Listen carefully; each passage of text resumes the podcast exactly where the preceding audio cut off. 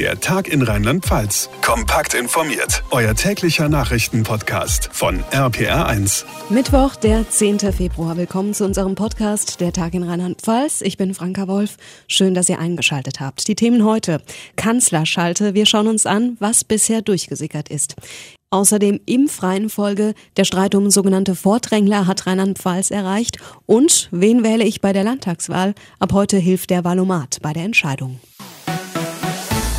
Es ist mal wieder soweit Bund-Länder-Runde heute oder wie wir Zoom-Profis mittlerweile sagen, Kanzlerschalte. Es ist jetzt Mittwochnachmittag, noch haben wir keine Ergebnisse vorliegen, aber vorab dringt ja immer so einiges durch. Demnach müssen wir uns wohl mit dem Gedanken anfreunden, dass der Lockdown weitergeht bis März und auch die Kontaktverbote sollen weitergehen, also treffen nur mit einer haushaltsfremden Person.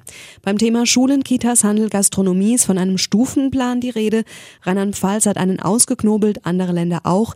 RPR1-Reporter Olaf Holzbach, welche Vorteile hätte so ein Stufenplan? Na, der hätte vor allem den Vorteil, dass alle Bescheid wüssten, was wann wieder geht. Inzidenz unter 50, zum Beispiel Präsenzunterricht, Inzidenz unter 35, Außengastronomie. Frei erfunden jetzt mal, denn auf Einzelheiten hat sich die Ministerpräsidentin wohlweislich nicht festgelegt. Das ist auch die Verabredung. Demnach ist ein bundeseinheitlicher Stufenplan aus meiner Sicht absolut wichtig, an dem sich die Menschen wirklich auch ein ganzes Stück orientieren können, um letztlich dann auch nochmal die Zähne zusammenbeißen zu können und nicht aufzugeben, sondern zu sagen, okay, wir müssen jetzt noch einen gewissen Weg gehen, aber wir haben haben eben auch Perspektiven. Malu Dreier, Betonung auf bundeseinheitlich. Nix ist beim Zähne zusammenbeißen blöder, als dass der Nachbar sie nicht zusammenbeißt und schon früher wieder aufmacht. Denn der Zeitpunkt für den Stufenplan ist auch umstritten. Mitte März heißt es ja mittlerweile, könnte es sein, dass für Friseure eine Ausnahme gemacht wird. Schon ab Anfang März könnten die wieder öffnen. Das hört man hier und da mal, ja, weil es die halt richtig übel trifft. Zu seit Mitte Dezember, deshalb keine Dezemberhilfe. Überbrückungshilfen oft noch nicht da und das ist hart für Kleinbetriebe, wie den von Nina Schmidt im westpfälzischen Rammelsbach. Ich sag mal, wenn sie es unbedingt verlängern wollen, weil sie zu viel Bedenken haben, dann müssen sie uns aber unterstützen. Dass die Gelder halt einfach flüssiger sind. So, ne? Mir warte, wie gesagt, immer noch auf diese ganze Hilfe. Also schön wäre es. Ich würde sehr, sehr begrüßen, wenn wir wieder arbeiten dürfen. Wir warten ab, was da heute rauskommt. Die Kanzlerschalte rund um die große Frage, wann kommen wir wie aus dem Lockdown?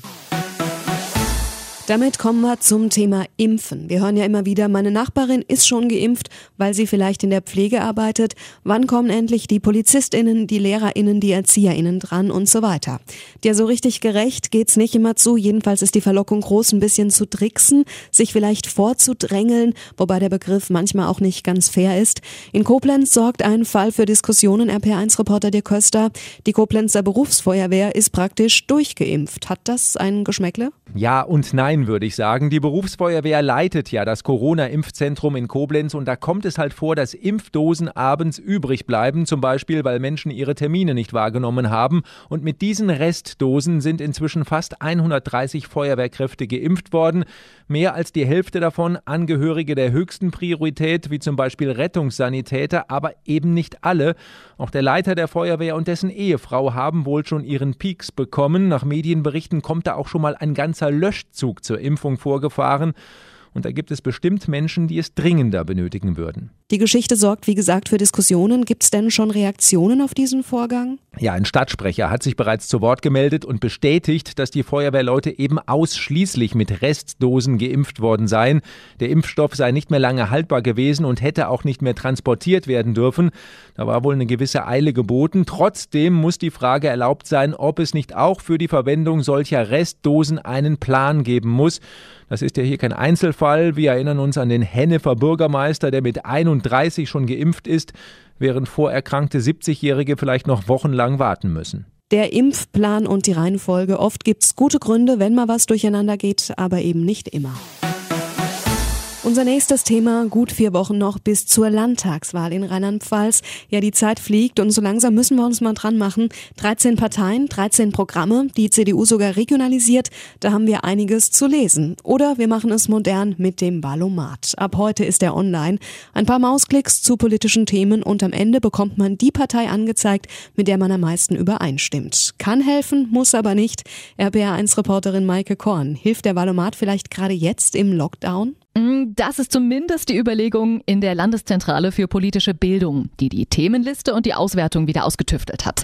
Die stellvertretende Direktorin Sarah Scholz-Schneider. Das muss man sich vor Augen führen. Wer liest denn komplette Parteiprogramme. Gerade in der aktuellen Situation, wo sie ja auch nicht an jeder Ecke äh, Wahlprogramme unaufgefordert in die Hand gedrückt bekommen. Und ich denke, dass das für den Valomat jetzt auch eine ganz große Chance darstellt. Die Zahlen sprechen dafür. Über 700.000 Nutzer vor fünf Jahren. Diesmal hoffen die Macher auf eine siebenstellige Zahl. Du hast ihn ausprobiert. Was wird da so abgefragt? Also das sind 38 ganz konkrete Aussagen. Zum Beispiel, soll die Mittelrheinbrücke gebaut werden? Du klickst dann an, ich stimme zu, stimme nicht zu oder neutral. Eine Art Jury hat diese Liste zusammengestellt, immer mit dem Ziel, die Unterschiede herauszukriegen. Nochmal Sarah Scholl-Schneider. Sicherlich würden viele der These zustimmen, dass in neue Radwege investiert werden sollte. Aber wenn man dann eben konkret fragt, ob mehr Straßenflächen in Fahrradwege umgewandelt werden sollten, dann bekommen wir natürlich ein deutlich differenzierteres Meinungsbild. Und darum geht es eben. Denn nur so sagt der Übereinstimmungswert am Ende auch etwas aus. Frage, welche Partei war es bei dir? Sag ich nicht. Seit heute am Start. Der Valomat für die Landtagswahl in Rheinland-Pfalz. Den Link findet ihr auf rpa1.de. Keine Feiern, keine Party, keine Fasenacht. Kurzum, es wird weniger Bier getrunken. Der Absatz ist im Keller dank Corona.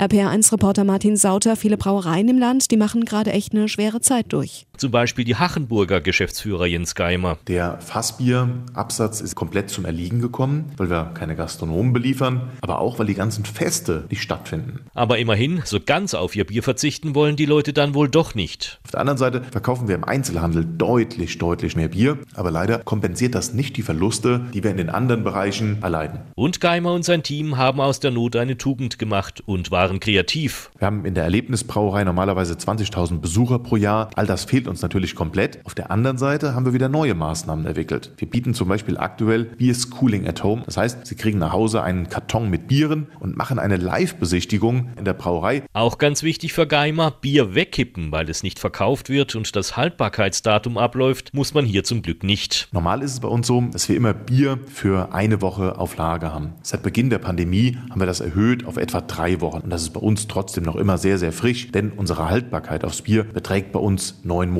Also alles in allem kommt die Hachenburger Brauerei wohl mit einem blauen Auge durch die Corona-Krise.